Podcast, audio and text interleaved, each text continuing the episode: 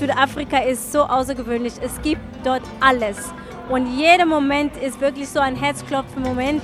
Alles sieht einmalig aus. Man sieht, kann das auf der Welt so nirgendwo erleben. Und einfach offen sein. Sagt die in Südafrika geborene Startänzerin Motsi Mabuse. Ich habe Südafrika mehrfach bereist und habe bei meinem letzten Aufenthalt das Land besonders intensiv kennengelernt. Denn ich war vor allem zu Fuß und mit dem Fahrrad unterwegs. Sie hören eine Folge der Audio Travels mit Henry Barchet. Zu Fuß in Südafrika unterwegs zu sein, ist eine Reiseform für Fortgeschrittene. Wer mit einem Einheimischen unterwegs ist, erlebt das Land hautnah. Wanderführer Steve Bolneck hat mich auf einer Wanderung am Kap der Guten Hoffnung zum Cape Point geführt. Uh, Cape Point is um, really special and very, very spectacular. Um, that is where the uh, currents from the Indian Ocean uh, meet the Atlantic Ocean, and so we often have very uh, turbulent weather there, but other times it can be absolutely uh, still. It's rugged, it's filled with cliffs going straight down to the sea, beautiful white beaches, a lot of wildlife to be seen there, and possibly the most beautiful one day walk in South Africa. And I think you can tell one or the other story about people who navigated around the Cape. Bartholomew Diaz, who was the first recorded European to find his way uh, around the Cape in 1488, was actually caught in a storm off Cape Point and he was blown uh, off course. And it was only when the storm abated that he discovered that he'd actually been blown around the southern tip of Africa, which was his, his goal. And when he returned to Portugal, he had called the place Cabo Tormentoso, the Cape of Storms. And King João, who, who was the king of Portugal at the time and probably should have been in advertising instead of politics, decided to rename it the Cape of Good Hope. And uh, that's, that's how the Cape of Good Hope got its name. Am nächsten Tag holt mich Steve zu einer Wanderung auf den wohl berühmtesten Berg Südafrikas, den Tafelberg, ab. Am Morgen hängt noch das Tischtuch, eine dicke Wolkennebelschicht über dem Gipfel, die sich dann langsam hebt, sobald die Sonne ihre volle Kraft entwickelt. Bei unserer Tour weist Steve immer wieder auf die vielen verschiedenen Pflanzen hin. We're in the middle of the most biodiverse plant kingdom in the world, and yet, as recently as five years ago, just above the city, a new species of orchid was discovered that was never been known to man before, in spite of the fact that this area has been the focus of intense botanical investigation for the past 200 years. There are still secrets to be discovered around Table Mountain. Oh, yes, of course. Come for a walk with me and maybe we'll find a plant we can name after you. Bei dieser Wanderung haben wir keine neue Spezies entdeckt, die nach mir benannt ist. Steve erklärt mir aber, warum der Tafelberg nicht nur wegen seiner Artenvielfalt bis heute für Südafrika ein ganz besonderer Berg ist. I think first and foremost, it was such a strategic location on the shipping route uh, to the east. And for that reason alone, it, it deserved a, a, a position in history. And it's so recognizable that anybody who sees it, even if they've never seen it before, and the early explorers who came past here would have known immediately what it was. Um, of course, since then, the beautiful city of Cape Town has sprung up in the amphitheatre um, below Table Mountain. And so, uh, along with the history of apartheid, it's become more and more iconic and associated with South Africa and the Cape.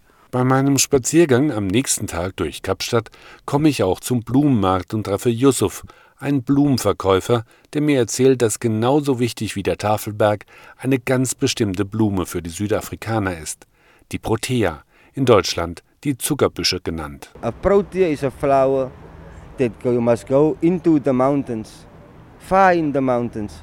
You will get the protea. The protea is not a flower that grow in any place in a nursery or something. No, no, it don't work like that. The protea is a flower that goes in the mountains. If you want proteas, you must go in the mountains. That's why it's a national flower of South Africa. Because it's a flower of freedom. It's a flower for it's a freedom flower. Ein Gefühl von Freiheit empfindet man in Südafrika auch, wenn man in den weiten Buschlandschaften unterwegs ist. In den meisten Fällen bei Safaris in offenen Geländewagen. Doch mit etwas Mut und Vertrauen in einen erfahrenen Ranger wie Hendrik Fesenfeld wird eine Safari zu Fuß zu einem besonders intensiven Erlebnis. Walks sind die purste Form, die Natur kennenzulernen. Und man kann durch den Busch laufen, da kann man manchmal eine halbe Stunde brauchen, um zehn Meter zu laufen. Es gibt so viel, worüber man reden kann. Da fängt man an zu leben wieder. Allerdings wird einem auf einer solchen Safari auch bewusst, dass wir Menschen ein eher verletzliches und von der Zivilisation geprägtes Geschöpf geworden sind. Diese Tiere im Busch, die haben alle Antennen und Sinne, die sind uns um einiges voraus. Doch wenn man bereit ist, sich darauf einzulassen, dann ist eine Safari zu Fuß am Ende des Tages ein einprägsames Erlebnis. Abends am knisternden Campfire zu sitzen und einfach nur die Stille und die Geräusche der Nacht zu hören, es ist einfach das Naturpur-Erlebnis überhaupt. Ein einprägsames Erlebnis ist es auch, wenn man Soweto mit dem Fahrrad kennenlernen will. Soweto ist eigentlich die Abkürzung für Southwestern Townships, ein Zusammenschluss von Vororten im Südwesten Johannesburgs. Soweto steht aber auch für das Leben der schwarzen Bevölkerung vor und nach der Apartheid in Südafrika. Bei einer Radtour durch Soweto fährt Solomon Makato mit mir auch durch die Problemviertel. What happens is you get to travel in all different classes in Soweto.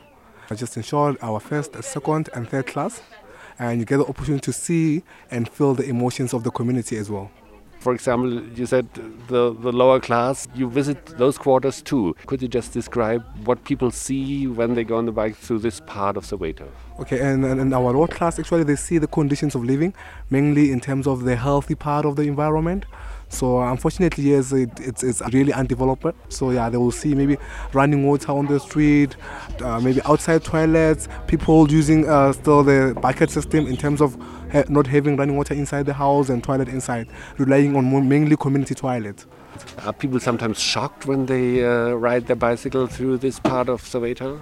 Yes, I'll say it, it is a, a very em emotional part. So most of them will be really surprised for towards what they see because of when they come to South Africa, they only visit the nice parts of South Africa, and then not knowing that there are actually aren't developed uh, areas as those ones. So when they go there, they'll be like, oof. what is our government doing, you know, but then yeah, that is one of those as well. Doch Soweto besteht nicht nur aus nicht asphaltierten Straßen, Wellblechhütten und Plumpsklohäuschen. Ein paar Straßenzüge von diesen Wohnvierteln entfernt stehen gepflegte Einfamilienhäuser und wir fahren durch eine Straße, in der zwei Nobelpreisträger in Soweto lebten. That is our Vilagasi Street. That is where we have our two Nobel Peace Prize winners. That is Nelson Mandela and also uh, Archbishop Desmond Tutu. And uh, most of the guys, they are shocked. They'll even ask, did they grow up or were they born in the, the, in the area? But unfortunately, they were born in another part of South Africa, which is the Eastern Cape. But yeah, they only came to Johannesburg to look for better jobs and then try to advance their future. Unfortunately, they ended up being on the same street, and later in the years, they are being nominated as being the two uh, Nobel Peace Prize winners. Es gibt viele Arten, Südafrika zu bereisen. Aber mit dem Rad oder zu Fuß kommt man am ehesten in Kontakt mit der Bevölkerung. Was mir auch ein Schweizer bestätigt, der wie ich durch Soweto mit dem Fahrrad gefahren ist. Man muss dann ein bisschen selber versuchen, den Kontakt aufzubauen mit den Schwarzen. Also wir haben auch immer wieder versucht, mit jungen Leuten zu sprechen auf der Straße zum Beispiel, um ein bisschen ihre Lebenswelt begreifen zu können. Das muss man schon auf eigene Initiative auch machen. Nach meiner Reise treffe ich mich mit der Startänzerin und Fernsehtanzjurorin Mozi Mabuse, um mich mit ihr über ihr Geburtsland Südafrika zu unterhalten. Ich denke, in Südafrika, was mir sehr gefällt, ist, dass egal was passiert, die Menschen haben immer ein Lächeln im Gesicht. Da ist immer eine super Atmosphäre und einfach Freundlichkeit. Das ist äh, einmalig, finde ich, in Südafrika. In Südafrika, welches ist da so Ihre Lieblingsregion? Wo sind Sie persönlich am liebsten? Ich bin in zwei Regionen am liebsten. Ich bin äh, bei meinen Eltern, das ist in äh, Zwane, Gauteng. Und äh, ist natürlich daheim, da bin ich aufgewachsen. Und dann gibt es noch Kapstadt. Ich finde es so großartig dort. Ich bin auch sehr, sehr gerne dort. Der Flair, der Vibe vom Kapstadt, die schöne Gebäude, also unser Waterfront und dann äh, Table Mountain und der Strand, ähm, Cape Point. Es sind einfach ganz tolle, au schöne Aussichten in Südafrika dort. Und äh, Sie haben gesagt, Ihre Heimat, äh, wo Ihre Eltern sind. Wie würden Sie sagen, unterscheidet sich diese Region jetzt von so einer Stadt wie Kapstadt?